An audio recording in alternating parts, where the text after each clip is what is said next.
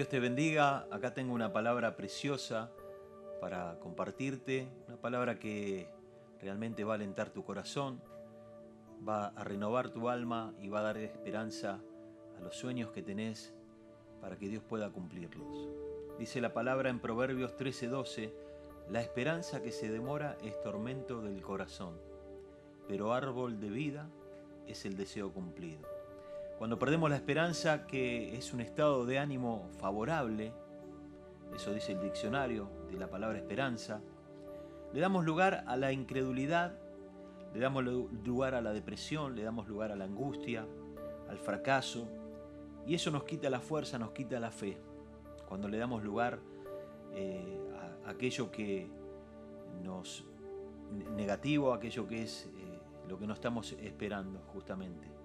Por eso la palabra de Dios claramente dice que lo que la esperanza, el deseo, el sueño que nosotros esperamos, que nosotros queremos, se demora en el tiempo, eh, comienza después a convertirse en un tormento. Y a veces, ¿qué es lo que nosotros esperamos? Esperamos salud, esperamos una vida de, de paz, de felicidad, tenemos sueños, tenemos anhelos.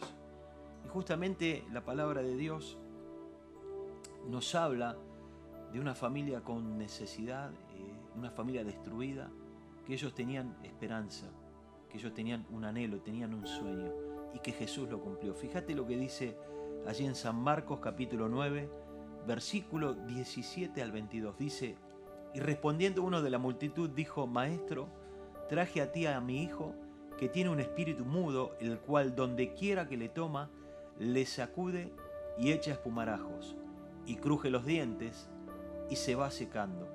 Le dije a tus discípulos que lo echasen fuera, y no pudieron. Se lo trajeron a Jesús, y cuando el Espíritu vio a Jesús, sacudió con violencia al muchacho, quien cayendo en tierra comenzó a revolcarse, echando espumarajos.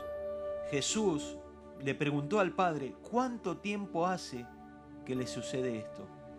Y el padre le respondió, diciendo, desde niño, muchas veces le echan el fuego y en el agua para matarle, pero si puedes hacer algo, este hombre le dijo a Jesús, ten misericordia de nosotros y ayúdanos. Ahí había una familia que estaba esperanzada y quería recibir un milagro hacia su hijo.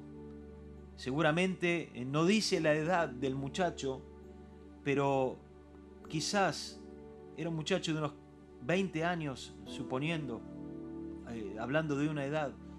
El padre le dijo a Jesús que desde niño venía con estos ataques, que tenían una sola misión, secarlo, porque fueron palabras del padre, se va secando.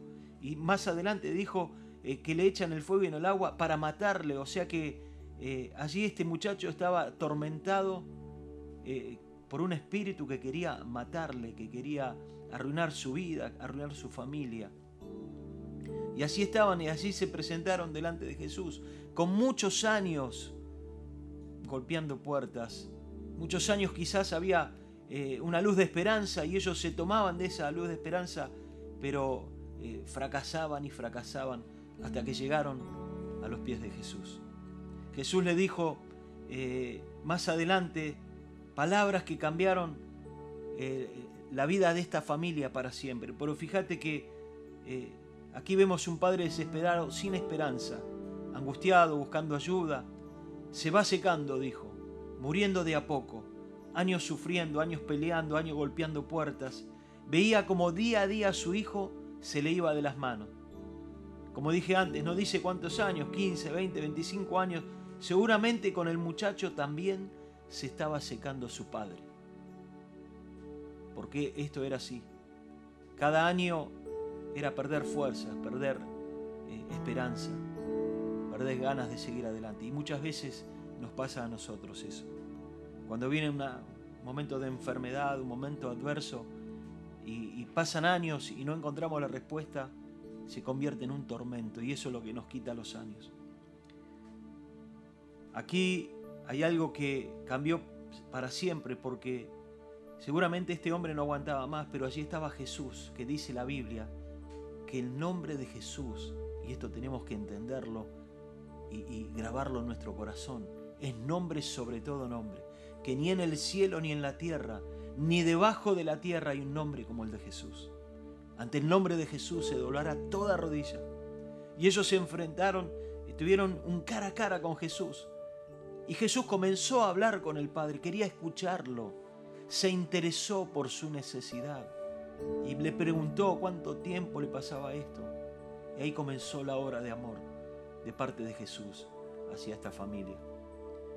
Capítulo 9, versículo 23, dice que Jesús le dijo a este padre, si puedes creer, al que cree, todo es posible.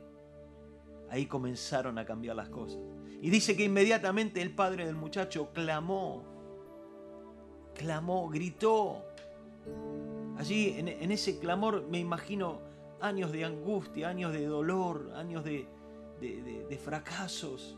Por eso este hombre clamó, no es que susurró ni di, clamó, gritó y dijo, creo, pero ayuda a mi incredulidad. Y es lógico, después de tantos años de fracaso, de tormento, de, angustia, de, en vez de gloria en gloria iba de fracaso en fracaso, de dolor en dolor. Es lógico que el nivel de fe de este hombre estaba allí por el piso. Y eso es lo que nos pasa cuando nos acostumbramos a fracasar. Ya no tenemos fe, no tenemos esperanza. Lo que nos gobierna es el fracaso. Pero allí Jesús tomó ese poquitito de fe que tenía ese hombre Tomó esa, ese, granito de mostaza que tenía para hacer un milagro. Dice que cuando Jesús vio que la multitud se agolpaba, reprendió al espíritu inmundo, diciendo al espíritu mudo y sordo, yo te mando, sal de él y no entres más en él.